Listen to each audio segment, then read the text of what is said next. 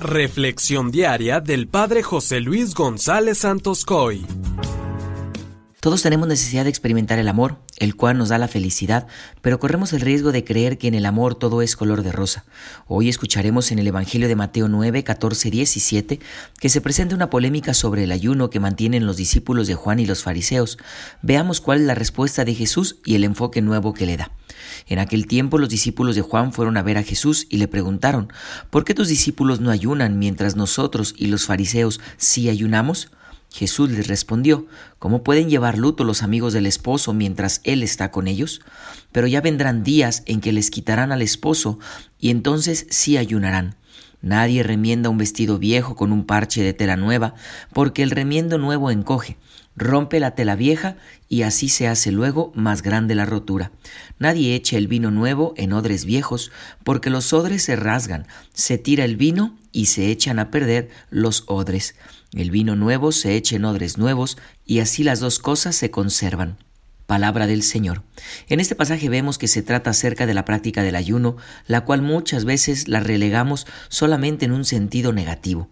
Hoy se nos invita a que el ayuno no lo veamos solo con el fin de penitencia o de sacrificio, sino que es una actitud de la espera mesiánica, una actitud que me ayuda a prepararme para recibir a Cristo en el corazón.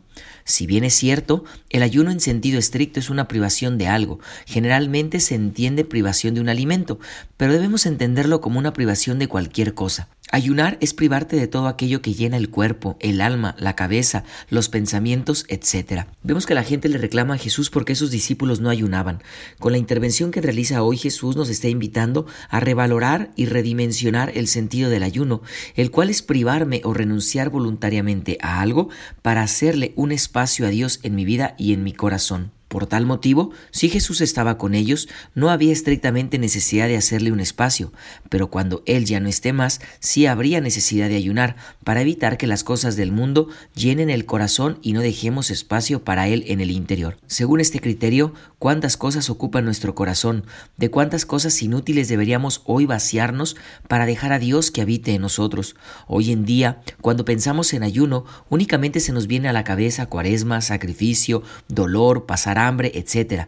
Pero en realidad deberíamos vivir en un constante ayuno toda la vida, ayunar de la crítica que destruye y carcome nuestro interior, ayunar de los malos pensamientos, ayunar de los vicios como es el alcohol, la droga, el sexo desenfrenado, la pornografía, ayunar de la hipocresía, ayunar del egoísmo que no me deja ver las necesidades de mis hermanos, etc. Cuántas actitudes a las cuales debo renunciar voluntariamente para dejar a Dios espacio en mi corazón. Escuchamos una bellísima imagen. Nadie echa el vino nuevo en odres viejos, porque los odres se rasgan, se tira el vino y se echan a perder los odres. El vino nuevo se echa en odres nuevos y así las dos cosas se conservan.